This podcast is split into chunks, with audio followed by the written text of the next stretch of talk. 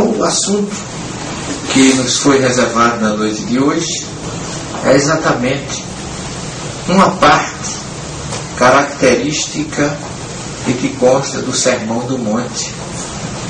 O mais belo sermão que Jesus já deixou como legado ou como herança para a humanidade. Então nós vamos falar um pouquinho pausada, sem correr muito, pensando um pouco nos nossos irmãos americanos que por acaso, por não terem nascido no Brasil como eu, têm a dificuldade da língua. Mas quando a gente ama, o amor supera tudo.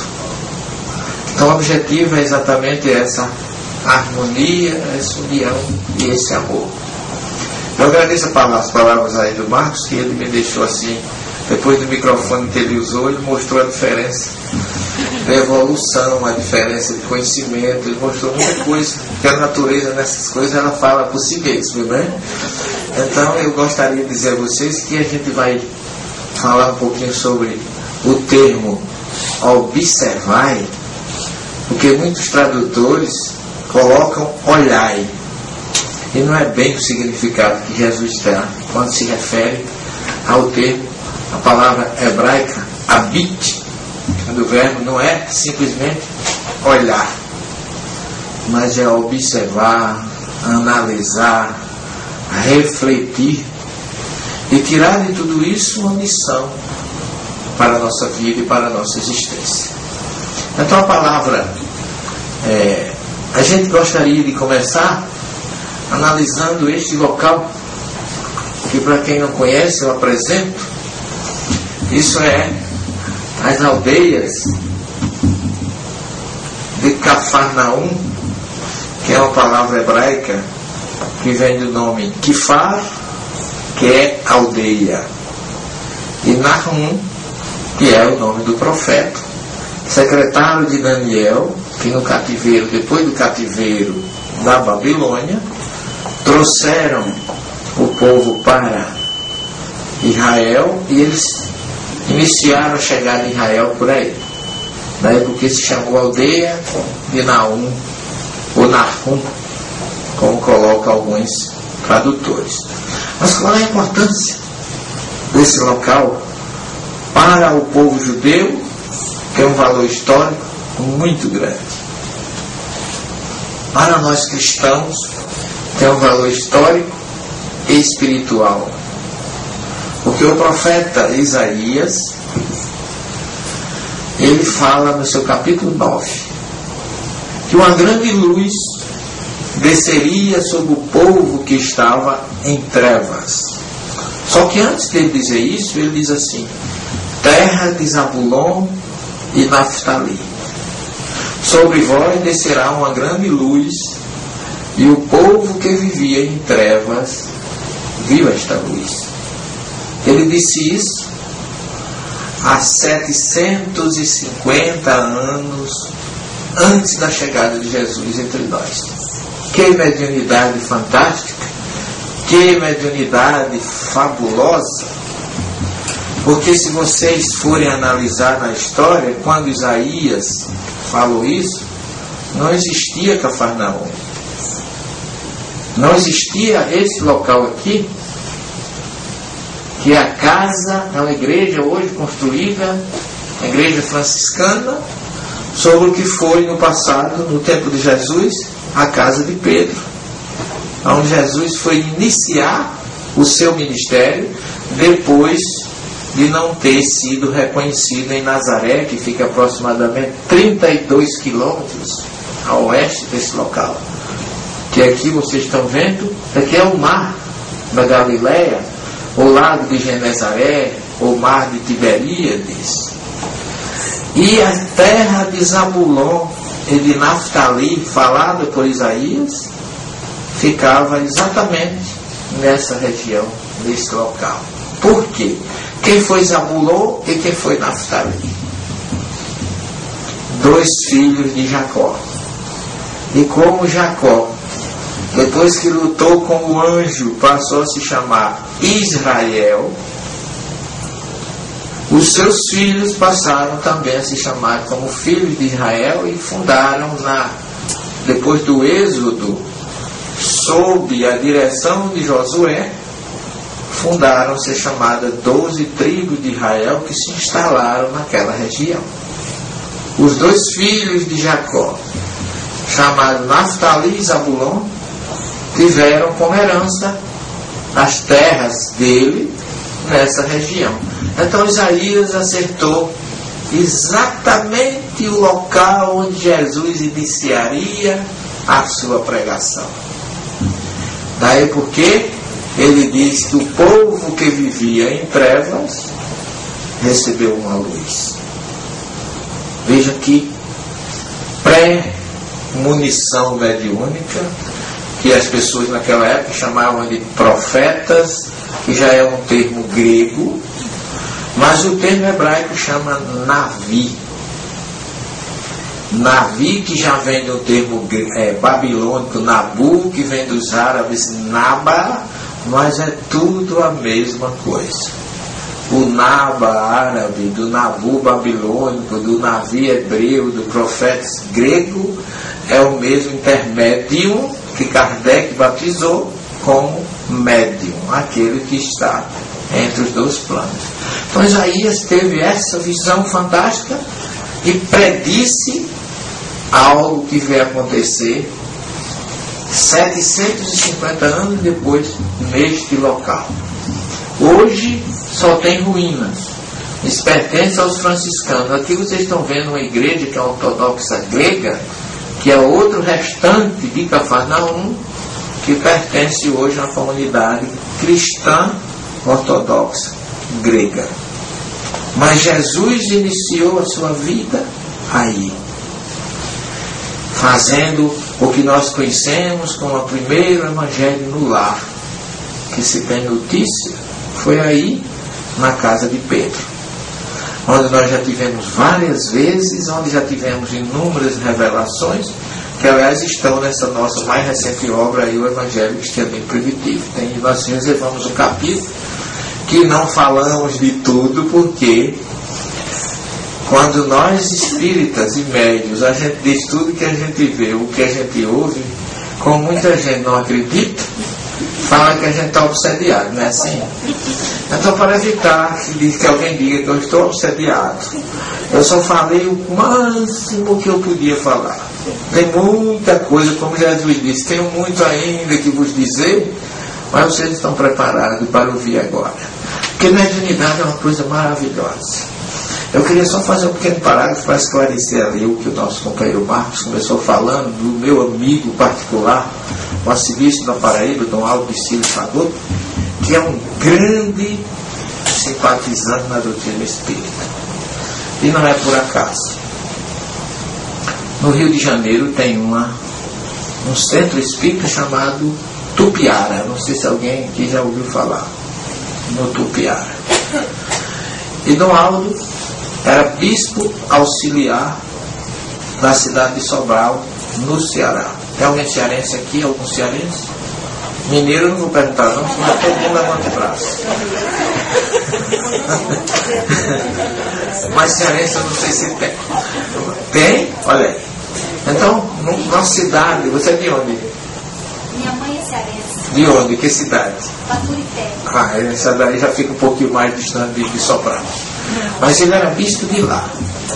E chega no encerramento de uma sessão mediúnica lá no, no Rio de Janeiro, uma entidade no final dá uma comunicação e diz assim, eu quero pedir ajuda para o bispo Aldo Pagoto, na cidade de Sobral, no Ceará. E aí o grupo mediúnico encerra e diz assim, como é, como é que a gente vai dar essa notícia? Dizer o bispo que no Centro Espírito Piara, no Rio de Janeiro, chegou a entidade. Quando o dirigente começou a refletir nesses, nessa situação, a entidade disse, olha, o meu nome é Expedito Mendes. Eu fui bispo na cidade do, no, no interior de Pernambuco e eu fui assassinado por um padre que chamava Osana Siqueira.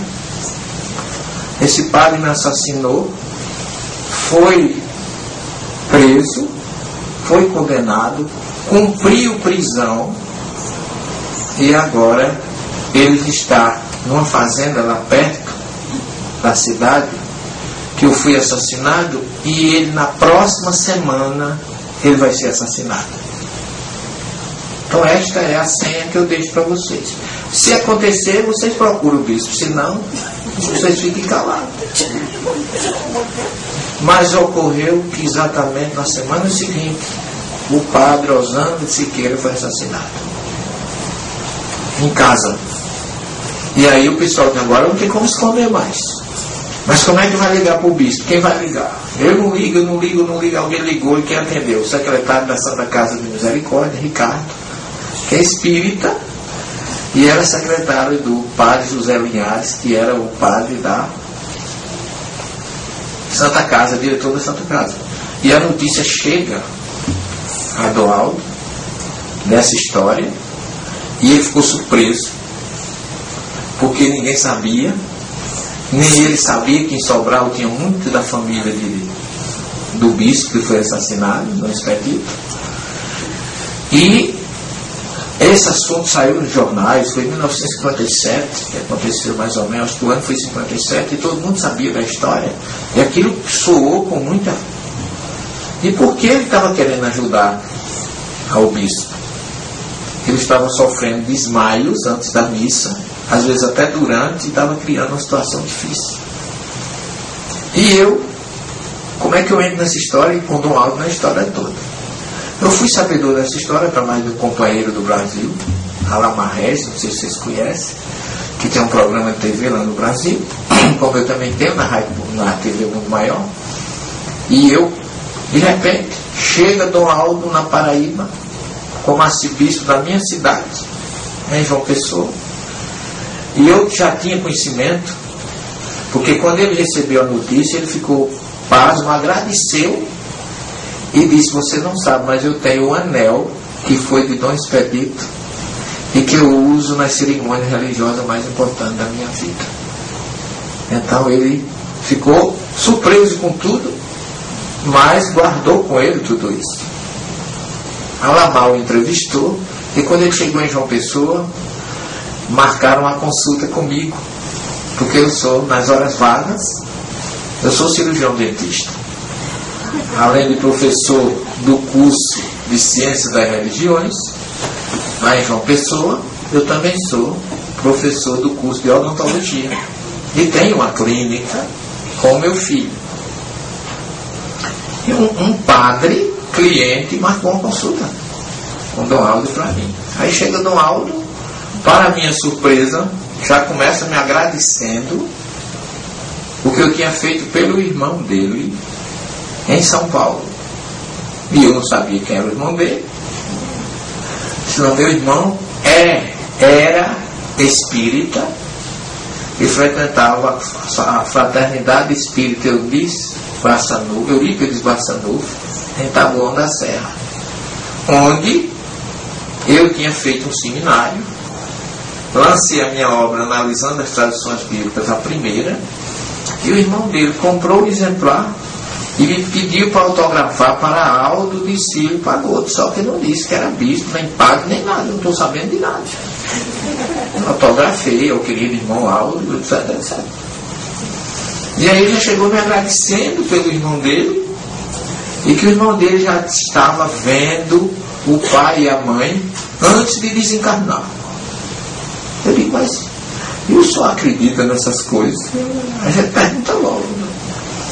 Ele disse, como seu bom português, deixe o mistério acontecer. Porque tudo vem de Deus. E cresceu uma amizade e um respeito tão grande entre nós, que por conta disso, eu depois de terminar essa obra, porque eu sou, como a doutrina espírita nos ensina, muito ecumênico. O Espiritismo não impõe nada, expõe. Ele deixa você livre, porque você é que é senhor nas suas atitudes e dos seus, nas suas semeaduras e da sua colheita. Então, Meu primeiro livro é prefaciado por um, um, um judeu, professor de hebraico, Abraham Avidano, de Niterói, no Rio de Janeiro. É pós-faciado por um pastor protestante da Igreja Bethesda de Copacabana, pastor Neemias Marié. A, a, segunda obra foi apresentada um pastor Neemias Marié, que é o Evangelho, Sermão do Monte. A terceira é em parceria com o judeu. Nós somos cinco anos juntos e fizemos a tradução do Gênesis, que é o Bereshit em hebraico. E essa quarta, que na verdade é a quinta, porque a quarta é uma obra acadêmica, eu fiz a tradução da Didaqui, que é o Catecismo dos Apóstolos, direto do grego, com o professor da Universidade Federal da Paraíba.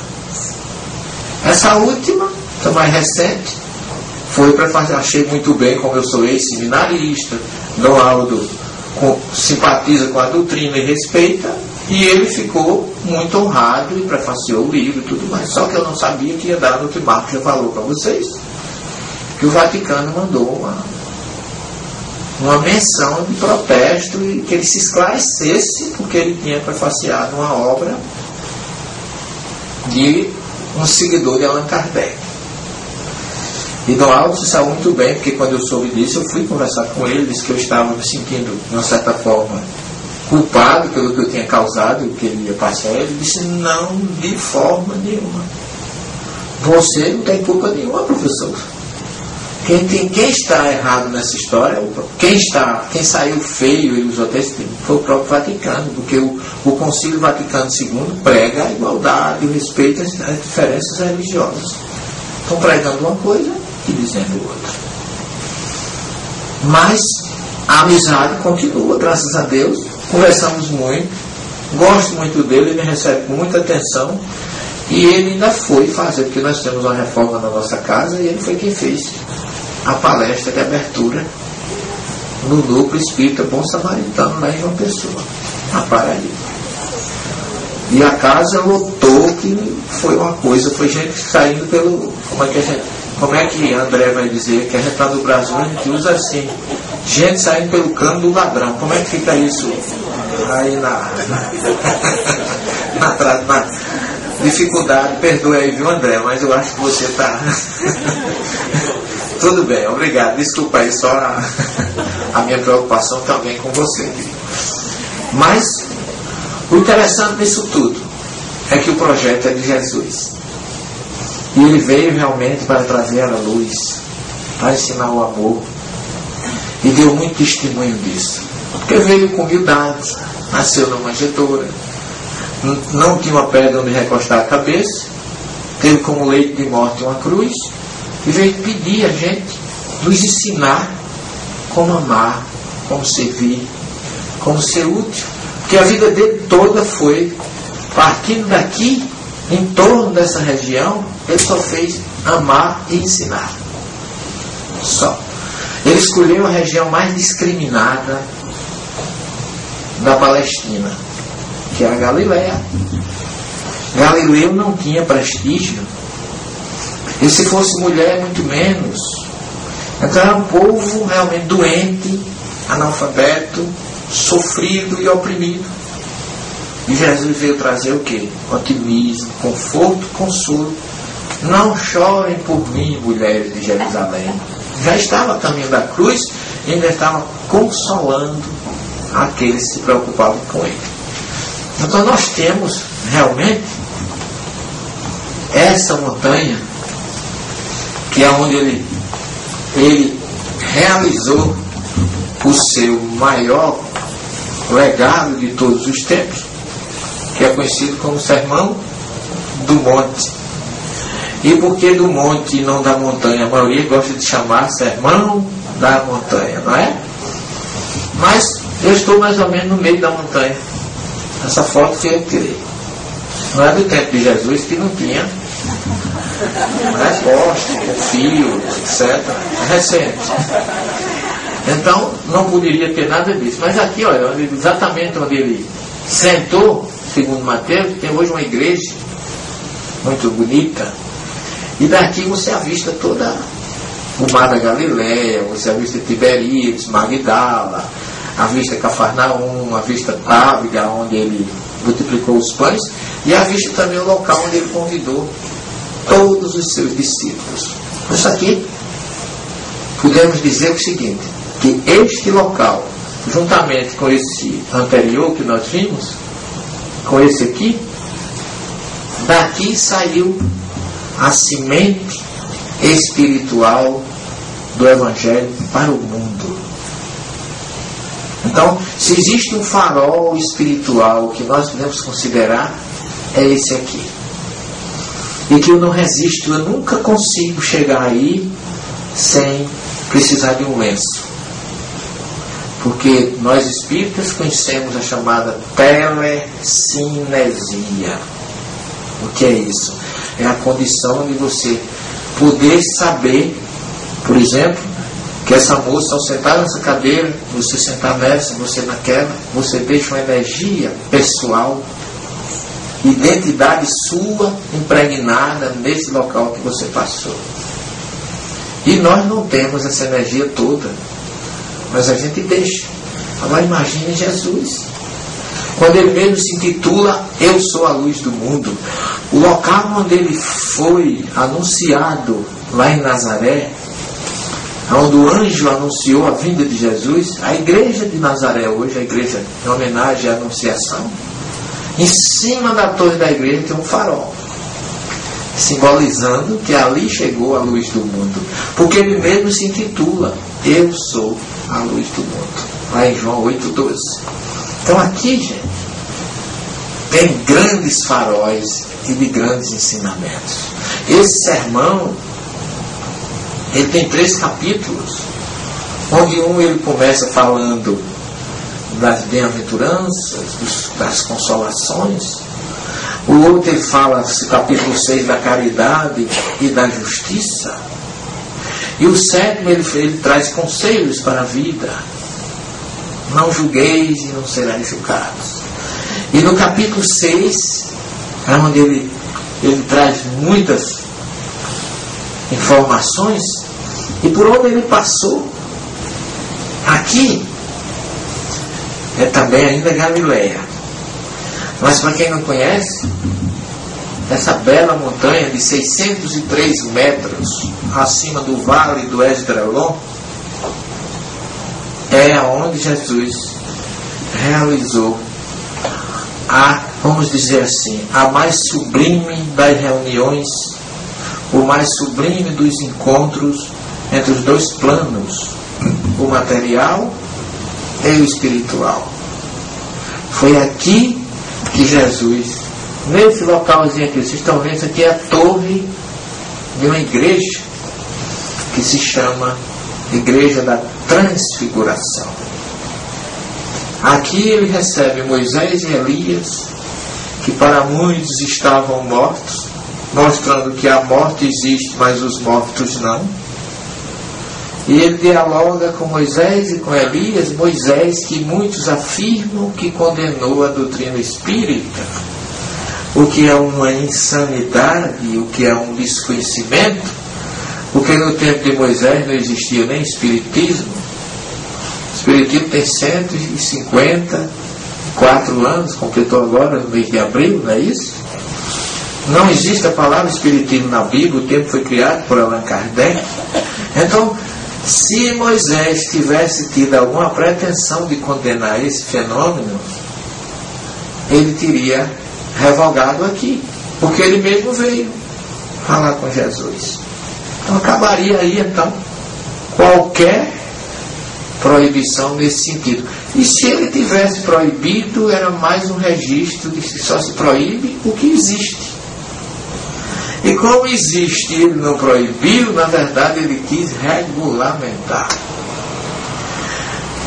Tentar impedir o abuso em vez do uso. E o que a gente tem deduzido é mais isso. Sem falar na tradução literal, porque lá no, Deuteronômio 18 fala em Veldoresh El Hametim, em hebraico, que significa e aqueles que exijam algo dos cadáveres, não é dos mortos, porque O que Deus coloca em nós quando a gente reencarna é o Nefesh. E Moisés não fala de Nefesh, nem de Nechamar, ele fala de cadáver. Por quê? Porque cadáver não fala. E como cadáver não fala, o povo balançava os mortos para pedir informações. Aí sim, estavam mortos. Mas nós espíritas não falamos com mortos. E às vezes eu encontro alguns pastores protestantes que vêm jogar isso na minha cara. Mas vocês espíritas conversam com mortos. Eu digo, meu irmão deve estar vendo algum engano. Porque os espíritos que chegam às nossas casas estão tão vivos e tão cheios de dificuldades que se a disser que ele está morto, ele morre de novo de susto. Porque ele chega com N dificuldades, trazendo coisas e solicitando de nós ajuda, proteção. Então você vai dizer que o cara que está vivo, cheio de problema que ele está morto, ele vai dar um susto, vai? Pode matar o rapaz pela segunda vez. Então, isso que mostra que morte, o fenômeno morte existe e mortos não. E é isso que a doutrina ensina para nós. E eles, apesar de tudo isso, nas horas vagas, nos intervalos, sempre tem um chamadinho comigo. Professor, me lembrei tanto do senhor essa semana. O que foi? Eu estou ouvindo umas coisas, estou vendo outro, eu acho que é Satanás. Eu digo, ah, não, pode procurar que não Satanás não existe. Deve ser alguma coisa na família, alguma que está pedindo ajuda. E quero, eu quero que o senhor me ajude, eu não quero ouvir isso, não, meu filho, eu não posso.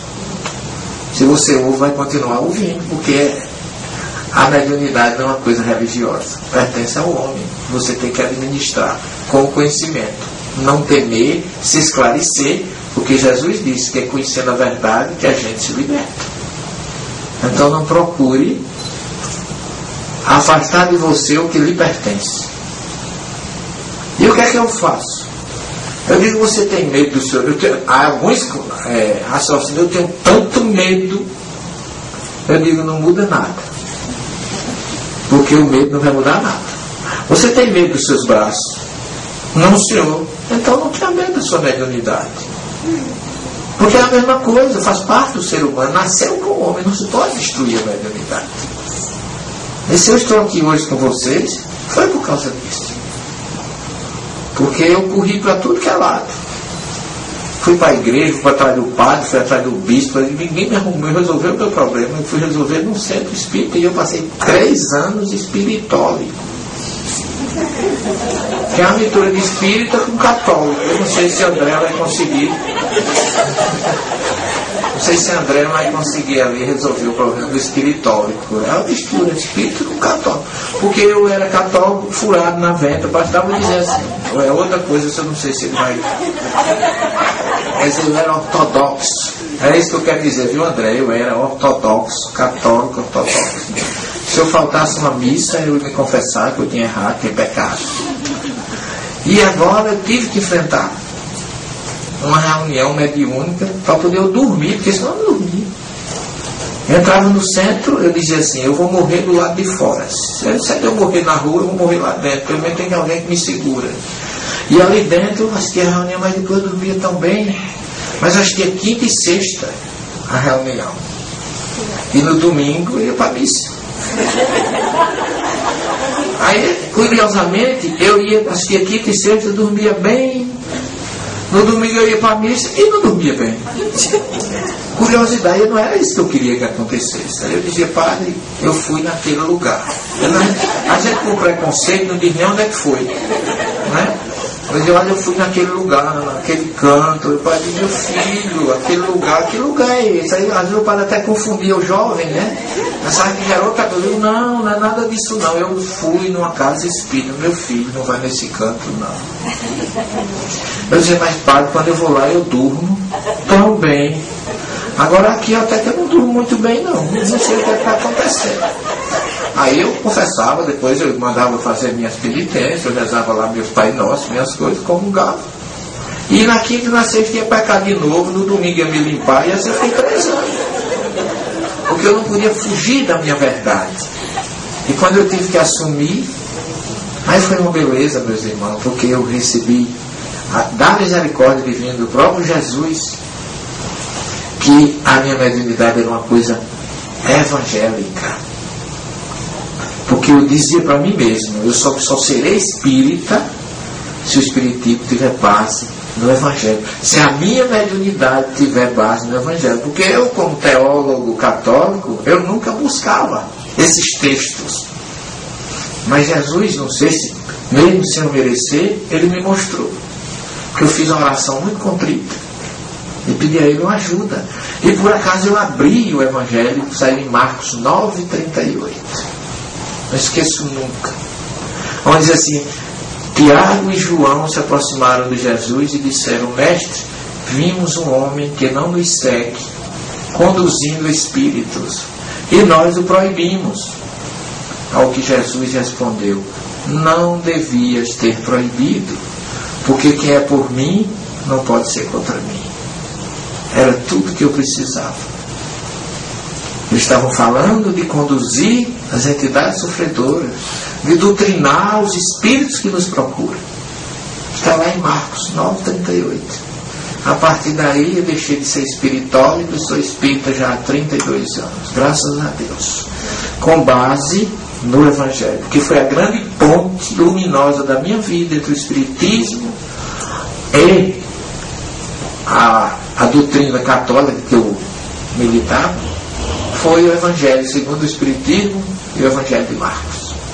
Então, a partir daí, eu me tornei, até hoje, e, e peço a Deus todo dia, se eu tiver que voltar à Terra, porque eu vou ser meio remitente quando eu chegar lá. Mas se eu tiver que vir mesmo, eu só, só venço numa família espírita. Eu não vou querer passar mais do que eu passei. De jeito maneiro. Vai, vai. Arruma aí uma turminha. Não precisa ser gente de, de espírita rico, não. Pobre mesmo, não problema não mas eu quero uma família pobre. Quero espírito.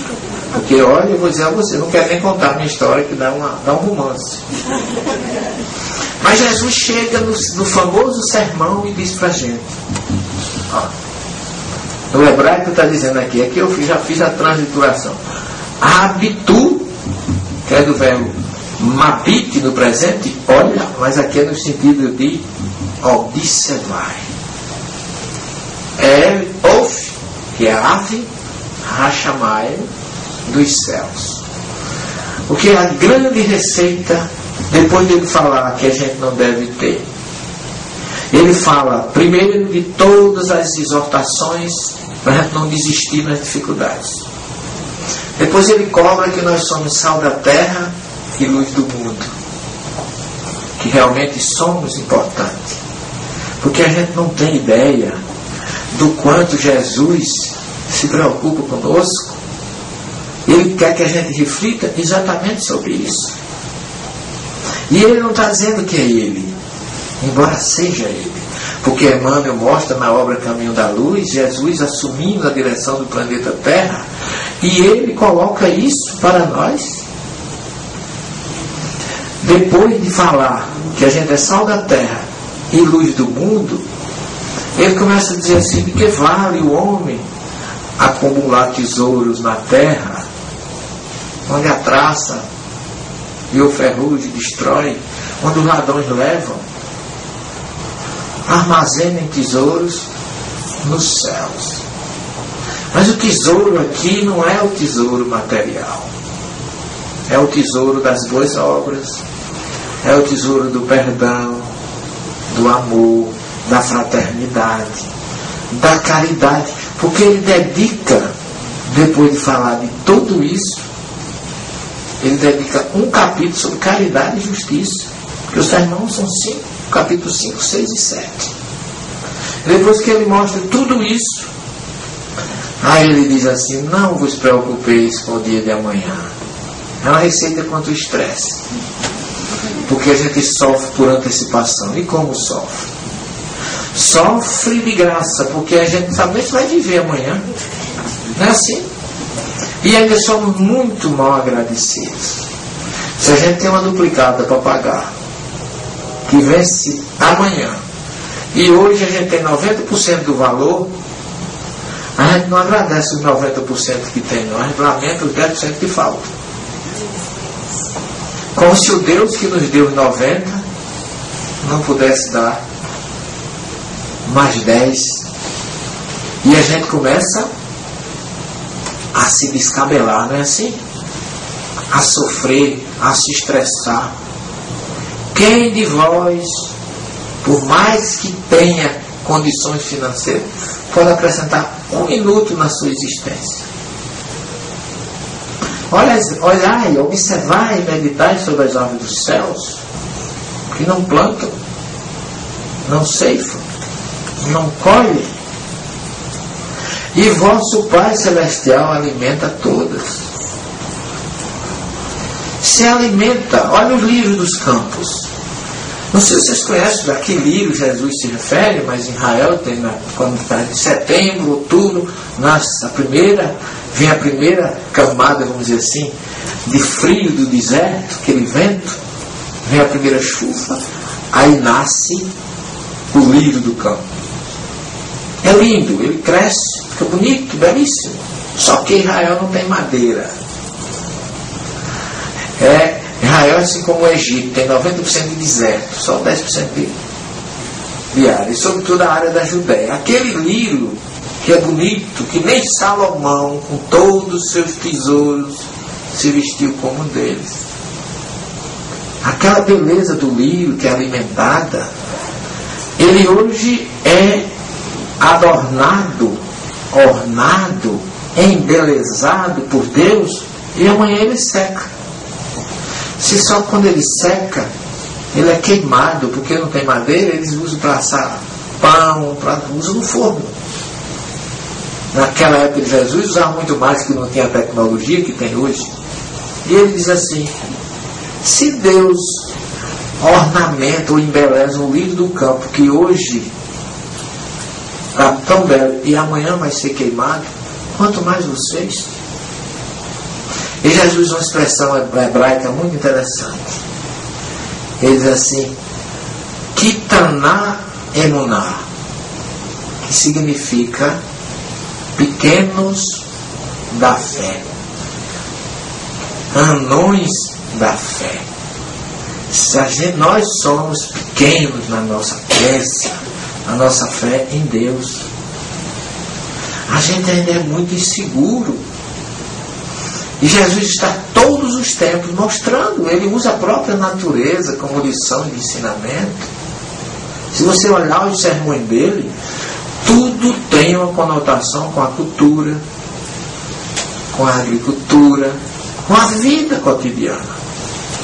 O semeador, essa parábola do semeador, vocês conhecem tão bem, que a gente usa tanto na doutrina. A, a parábola do semeador Ainda hoje, dois mil anos depois, tem gente que acha que Jesus está ensinando a plantar, que Jesus é um agrônomo. Tem que adubar a lavoura, não pode plantar na beira do caminho, tem que plantar no chão. Entende aquilo literalmente, como se fosse um ensinamento de como plantar uma semente. E não é isso que Jesus está nos ensinando. Então ele lamenta que a gente, mesmo vendo tudo isso, não observe a natureza que é onde está a grande receita, o grande livro de Deus é a natureza. Quem sabe ler a natureza não precisa de cultura. Eu vi uma vez uma leitura de, de bordo, uma questão interessante, que um grupo queria plantar, grupo de engenheiros agrônomos queria plantar na Amazônia trigo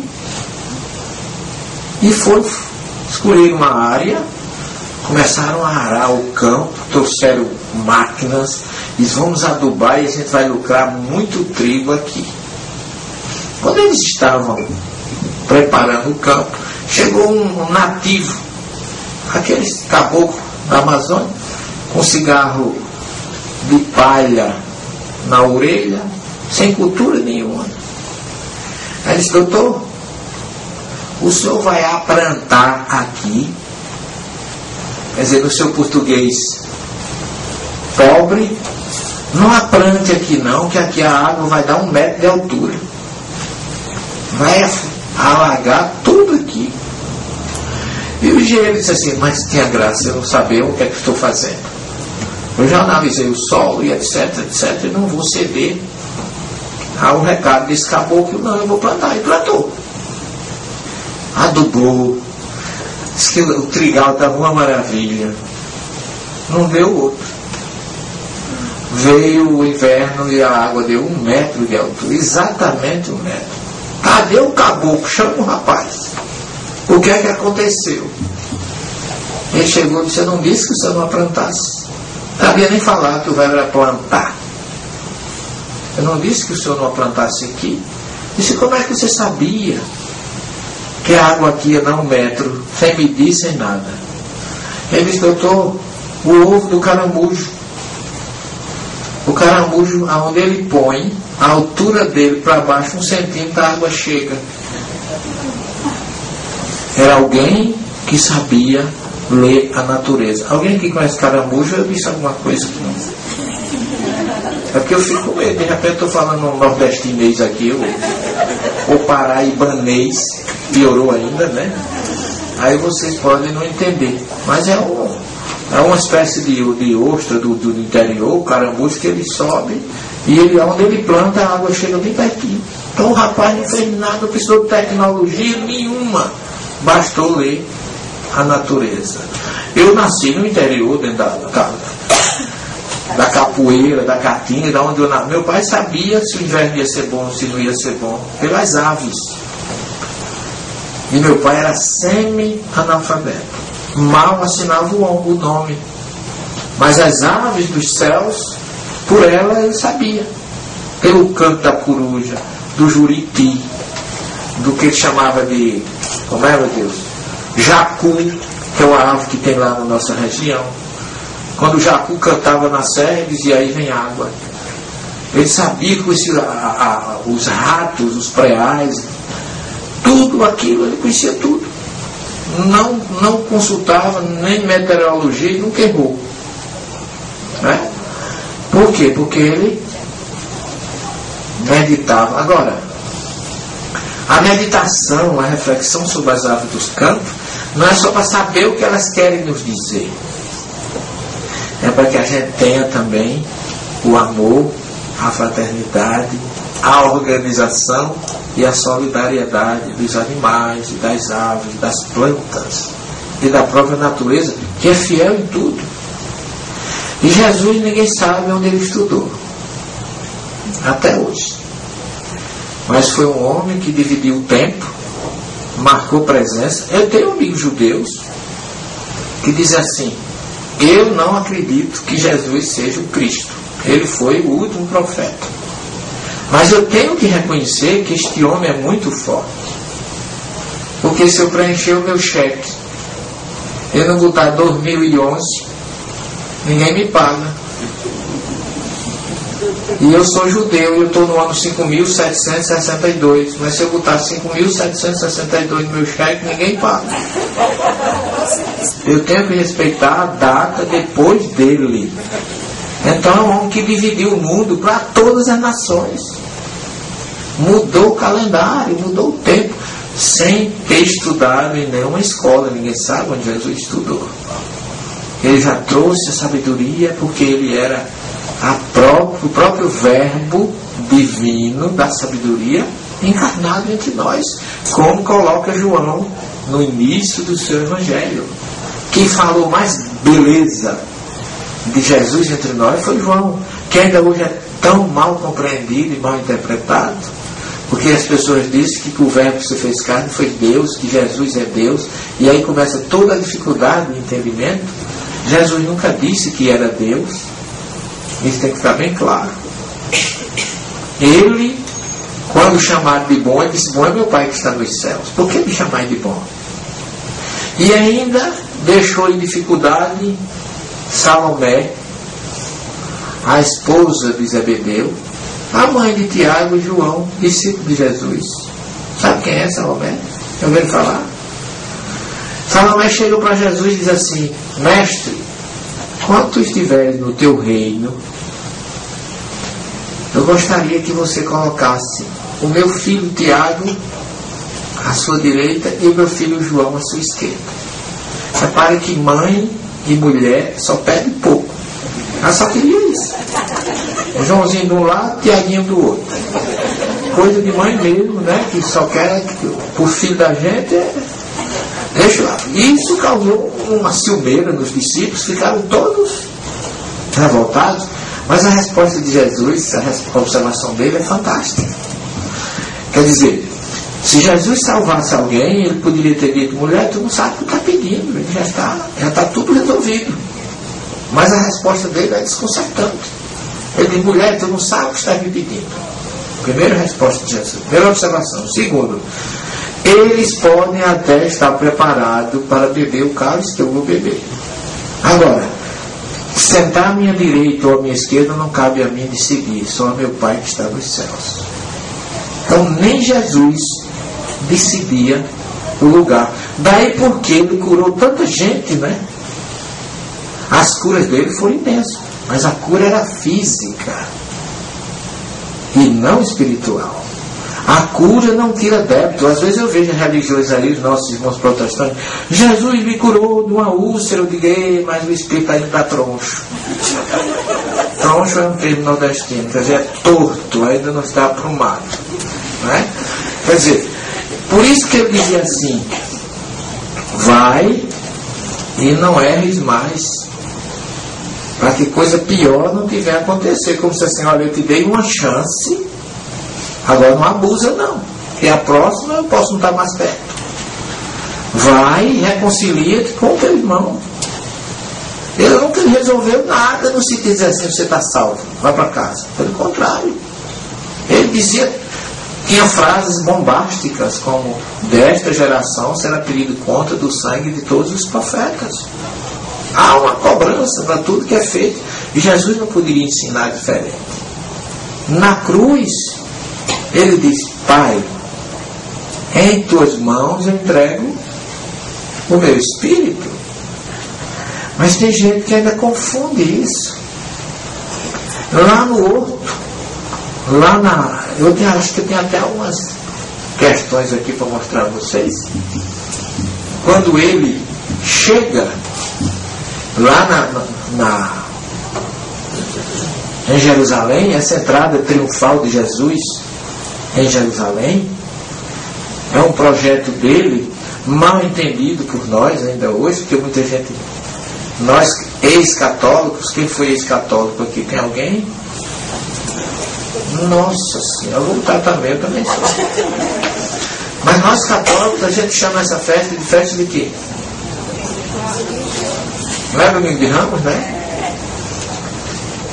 Quantos dias entre o domingo de Ramos e a ressurreição, a Páscoa.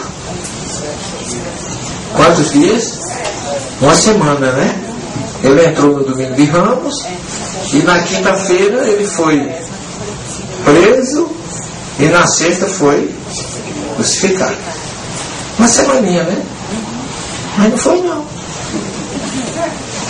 Essa festa chama-se Festa dos Tabernáculos, que é uma festa que relembra o tempo que o judeu viveu no deserto, chama festa de Sukkot, que é plural de barraca, em hebraico é Sukkah, e ocorre, sabe em que mês? No mês de Tirei, em hebraico, que é o mês de setembro. Então Jesus entrou aí exatamente no dia 22 de setembro do ano 32. Aí passou outubro, novembro, dezembro, janeiro, fevereiro, março, abril. Ele morreu na Páscoa de 33. Sete meses e não sete dias. O que muda completamente. Você qual é a diferença? Tem muita diferença porque a gente escuta muitas pessoas dizerem o ser humano é muito volúvel, porque aplaudiu Jesus no domingo e na quinta já estava pedindo sua condenação. Né? Eu já ouvi muita gente dizer isso. E Jesus aqui, quando ele entra, que ele é ovacionado, que as pessoas dizem em hebraico, Ostianá, que significa salva-nos, por favor, ou Osana, como a gente escuta, o povo não estava pedindo salvação material, é, espiritual, não. Estava pedindo que salvasse os romanos, que era quem oprimiam eles, eles estavam com medo, sentindo oprimido. Então essa é a primeira coisa que a gente desconhece. Tem outra coisa importantíssima aqui que muita gente fala, que eu sempre defendo a verdade por onde eu passo, que Jesus chicoteou os endilhões do templo. Já escutaram isso? Muita gente, já teve gente que dizer que Jesus chicoteou, quanto mais eu. Quer dizer, quando é para fazer o que não é certo, todo mundo já usa Jesus como parâmetro.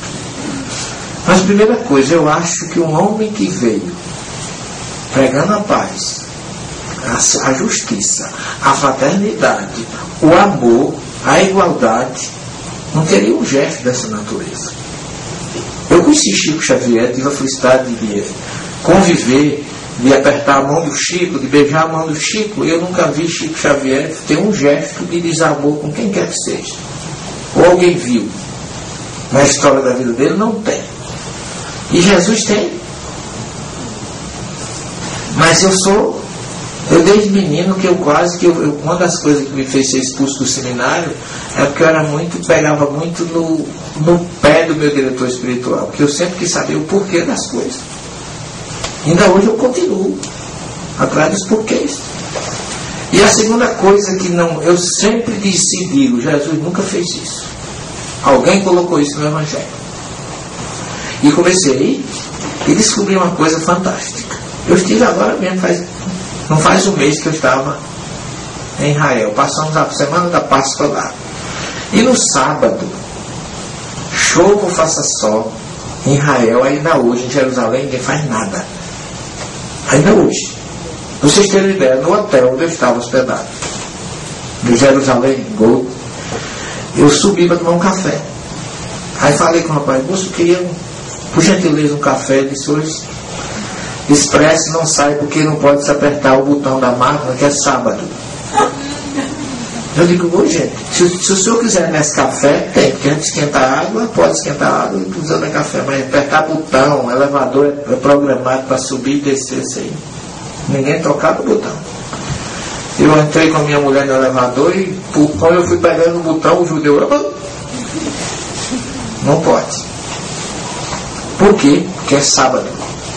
Na sexta-feira, porque o sábado começa na sexta, com o pôr do sol. Na sexta-feira, de 4 horas da tarde, ele já não achou mais nada. Ele está querendo comprar um pão diferente, porque lá nessa época só tem o pão ázimo. E o pão ázimo é um pão que realmente tem gosto, sabe de quê? De nada.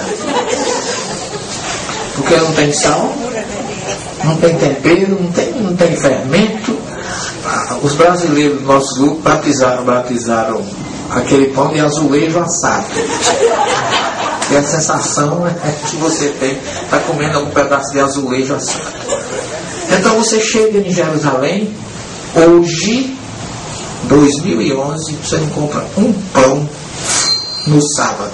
Agora eu pergunto, Jesus entrou com esse grupo aí no sábado.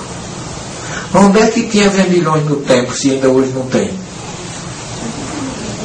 Ele expulsou quem? Primeiro, se tivesse, nem no templo entrava. Tem que ser do lado de fora. E do lado de fora, no sábado, não tem ninguém. Então alguém colocou essa história para justificar alguma coisa, uma inverdade, que a doutrina espírita hoje já me dá autoridade, pelas minhas pesquisas, como professor, como pesquisador, de dizer para vocês que Jesus nunca fez isso. Porque isso não, não, ele não, mesmo que ele quisesse fazer, não tinha com quem. Porque no sábado não tem ninguém vendendo nem comprando nada. Ainda hoje não tem, imagina naquela época. Então são duas coisas que esse, essa entrada de Jerusalém de Jesus traz para nós. É que eu estou passando para vocês, digam aonde vocês estiverem, com certeza. Jesus nunca chicoteou ninguém. Até na cruz ele pediu perdão para aqueles que estavam crucificando. Disse às mulheres que não chorassem por ele, mas chorassem por eles. Mulheres de Jerusalém, não chorem por mim, mas chorem por vocês mesmos e por aqueles que vos cercam. Ele chorou sobre Jerusalém, em Monte das Oliveiras, lá no Domus Flevit. Porque disse Jerusalém, Jerusalém, que matas os profetas e apedrejam aqueles que te procuram. Quantas vezes eu quis unir os teus filhos, como a galinha une os pintinhos debaixo das asas, e vós não quisestes. E essa lágrima de Jesus, meus irmãos, ficou para nós. Ele chorou porque não pôde unir aqueles que ele queria unir. Mas nós espíritas temos o trabalho de provocar essa paz e essa união no mundo, porque nós temos a primeira, a segunda e a terceira revelação para viver e praticar. O judeu não tem. Muitos cristãos não têm, mas nós temos. Somos os únicos. Esse é o Monte das Oliveiras, onde ele deixou para nós a sua última oração, uma senha importantíssima, onde ele ora a Deus, o que está lá em João 17, 5, deixando para nós a certeza de que ele veio por amor a nós. Pai, chegou a minha hora. Glorifica teu filho com a glória que eu tinha junto a ti antes que a terra e os céus existissem. Aqui é mundo, mas não é mundo, é terra e céus. Antes que o planeta Terra existisse, ele já estava pronto, junto com Deus, para assumir a nossa responsabilidade. Tem notícia mais maravilhosa do que essa, meus irmãos? E não é porque todo o projeto que existe hoje para nós foi Jesus que planejou. Ele mandou Abraão, Isaac, Jacó, todos os profetas. Depois ele mesmo veio e a gente costas para ele. E não satisfeito, ainda por misericórdia, nos envia o Consolador. Que na hora que ele vai se despedir, antes do cenário, os discípulos estão todos tristes, todos tristes. E ele vendo a tristeza no olhar deles, ele diz assim: Não se turbe os vossos corações. Credes no Pai, credes também em mim. Na casa do meu pai tem muitas moradas, se assim não fosse, eu teria dito: Eu vou preparar o caminho. E eu rogarei ao Pai que vos envie um outro consolador. O Espírito da Verdade que o mundo não conheceu mas que vocês se conhecerão e ele ficará convosco até a consumação do século. Ele realmente não nos deixou órfão, porque uma, uma informação dessa é tudo que a gente precisa. A certeza de que ele aonde estiver e que está aqui, porque ele disse que onde estiver mais de um reunido em meu nome, aí eu estarei. O que é que falta? Que a gente realmente meditando como ele nos orientou sobre as aves dos céus, sobre os lírios dos campos, e sobre toda a natureza, a gente tem a certeza que Deus nos ama e que Ele está pronto para ser útil e para nos ajudar. E que não nos deixou só. E não vai deixar nunca. E aí, realmente, há reflexão, a meditação deixada por Ele, é o que nós precisamos. Fazer como Jesus que deixava sempre os discípulos e se recolhia para exatamente observar, sintonizar com Deus e trazer toda a energia espiritual que ele precisava e que ele era uma potência de energia indescritível, provado por onde ele passava. E ele tirava de onde isso? Da sua comunhão com Deus. Nas curas que ele fazia, tem uma passagem lá quando ele pega um cego, lá em Cafarnaum, que ele pega as mãos, segundo Marcos, e inocula energia nos olhos do cego. Ele pergunta: Que vês? Ele diz: Senhor, eu vejo os homens como se fossem galhos de árvores. E aí Jesus sente que ele inoculou energia naquele cego, mas não foi suficiente. Que Marcos diz assim: ele reinocula as mãos nos olhos do cego e pergunta: e agora? O que vês? E ele responde: Senhor, eu vejo tudo com muita nitidez eu estou vendo tudo perfeitamente. Então Jesus tinha um gradiente de energia que ele ia cedendo aos poucos. Por quê? Porque a energia dele era tão forte que ele não poderia liberar de uma vez. A energia do amor, a energia da fraternidade. Mas ele pediu da gente o quê? Amar uns aos outros. É fácil. A gente pode achar difícil. Agora não vamos dizer nunca que é impossível. Porque Jesus sempre deu exemplo de amor e de carinho pelos mais sofridos e pelos mais humildes. E para encerrar a nossa, a nossa palestra de hoje, eu quero fechar a certeza de que cada um de nós tem que ter de que Jesus nos ama, que está pronto a nos servir. Porque tem um episódio no Evangelho de uma mulher que sofria 12 anos de um fluxo de sangue. E vocês talvez não saibam. Para o judeu, se ele tocar numa mulher com fluxo de sangue, ele fica impuro. Porque o Levítico diz que a mulher, durante o seu fluxo menstrual, ela fica impura e torna impuro qualquer um que tocar nela ou que ela toque nele. É porque a mulher não cumprimenta o homem, nem o homem a mulher na ortodoxia judaica. Eu sei que eu já convivi e convivo nessas nessa condições. Quando você vai analisar o encontro daquela mulher com Jesus, ela tinha confiança e certeza que Jesus poderia curá-la. Mas ela não podia tocá-lo. Releiam no Evangelho que ela diz assim: se eu pudesse ao menos tocar as suas vestes, não nele, mas nas suas vestes, eu ficaria curado. Por que ela não podia tocar nele? Porque ela tinha que torná-lo impuro. Então ela se aproxima, coitada. E Jesus, como. Porque senão ela poderia ser punida. Era proibido.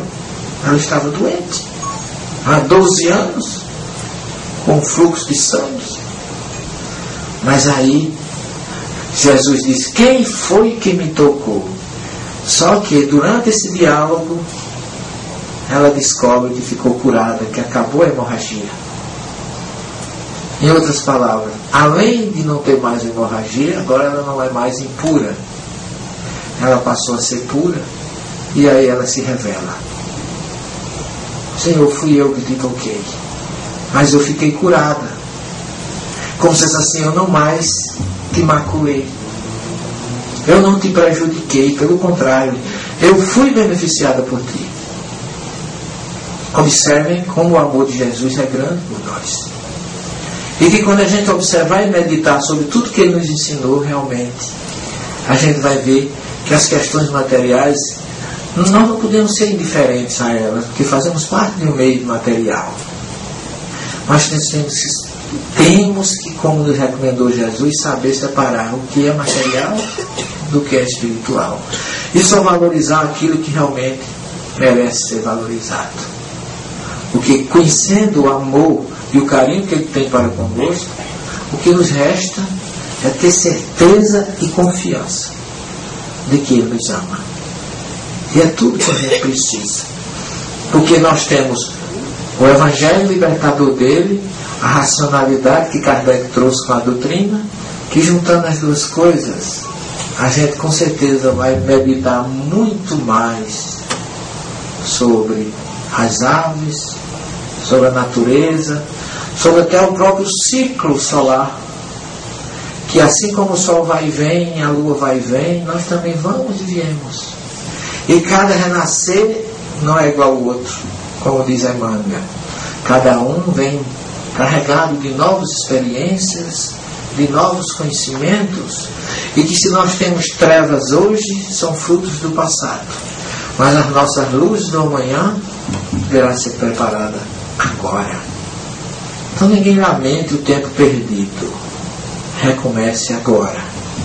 E vamos a caminho daquele que nos espera de braços abertos para curar não o nosso corpo, mas o nosso espírito defeituoso que pela sua própria misericórdia virá e irá quantas vezes sejam necessárias, para que nós possamos um dia, junto com Ele, dizer: vencemos o mundo.